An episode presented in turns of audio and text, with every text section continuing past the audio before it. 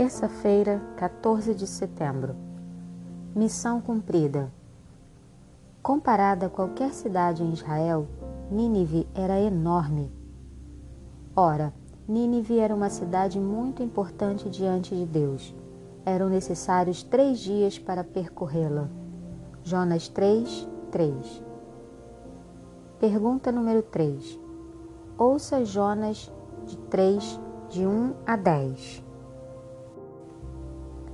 Jonas prega em Nínive. A palavra do Senhor veio a Jonas pela segunda vez, dizendo: Levante-se, vá à grande cidade de Nínive e pregue contra ela a mensagem que eu lhe darei. Jonas se levantou e foi a Nínive, segundo a palavra do Senhor. Ora, Nínive era uma cidade muito importante diante de Deus. Eram necessários três dias para percorrê-la.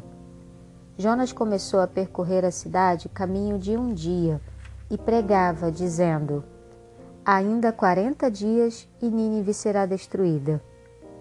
Os ninivitas creram em Deus, proclamaram um jejum e vestiram roupa feita de pano de saco, desde o maior até o menor. Quando esta notícia chegou ao rei de Nínive, ele se levantou do seu trono, tirou os trajes reais cobriu-se de pano de saco e sentou-se sobre cinzas. E mandou proclamar e divulgar em Nínive o seguinte: Por mandado do rei e dos seus nobres, ninguém, nem mesmo os animais, bois e ovelhas, pode comer coisa alguma. Não lhes deem pasto, nem deixem que bebam água.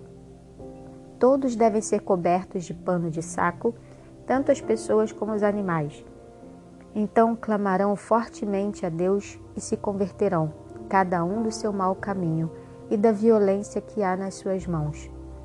Quem sabe, talvez Deus se volte e mude de ideia, e então se afaste do furor da sua ira, para que não pereçamos. Deus viu o que fizeram, como se converteram do seu mau caminho, e Deus mudou de ideia quanto ao mal que tinha dito que lhes faria, e não o fez.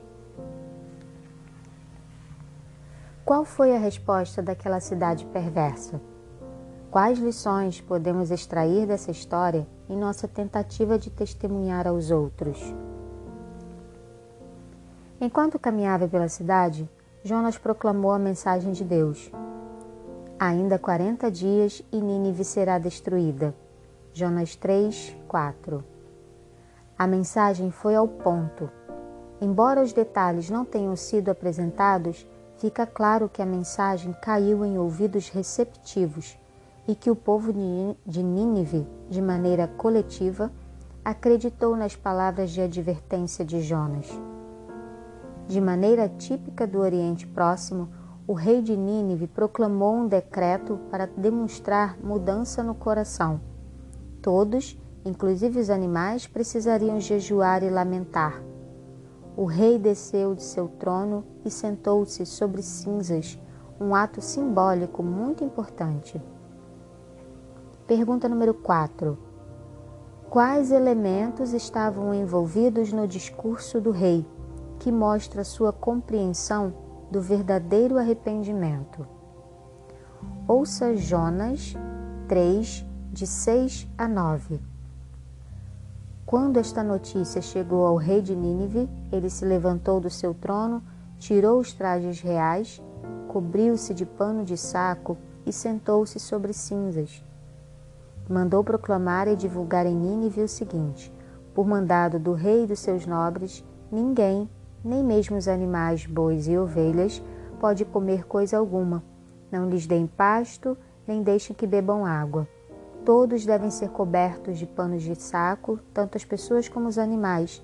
Então clamarão fortemente a Deus e se converterão, cada um do seu mau caminho e da violência que há nas suas mãos.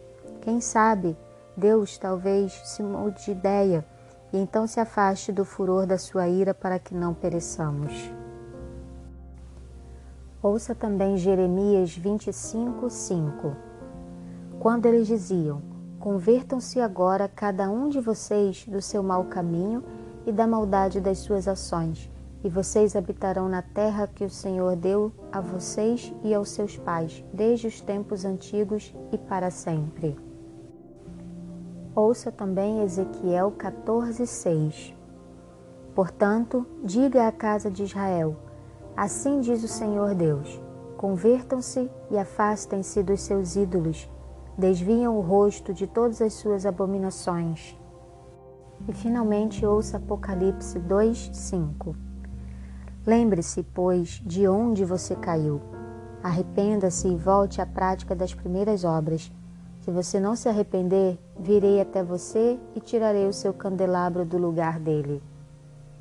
Voltando à pergunta, quais elementos estão envolvidos no discurso do rei que mostra sua compreensão do verdadeiro arrependimento nesses versículos?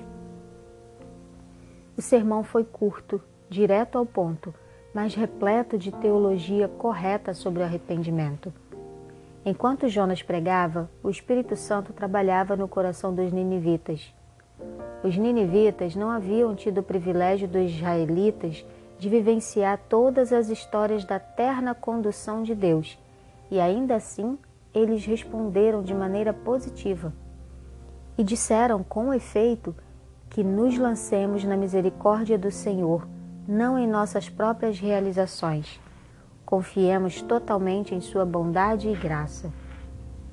Estranhamente, Jonas, que tinha experimentado a graça de Deus, pensava que a graça fosse algo tão exclusivo que somente alguns podiam ter a oportunidade de depender dela e descansar nela.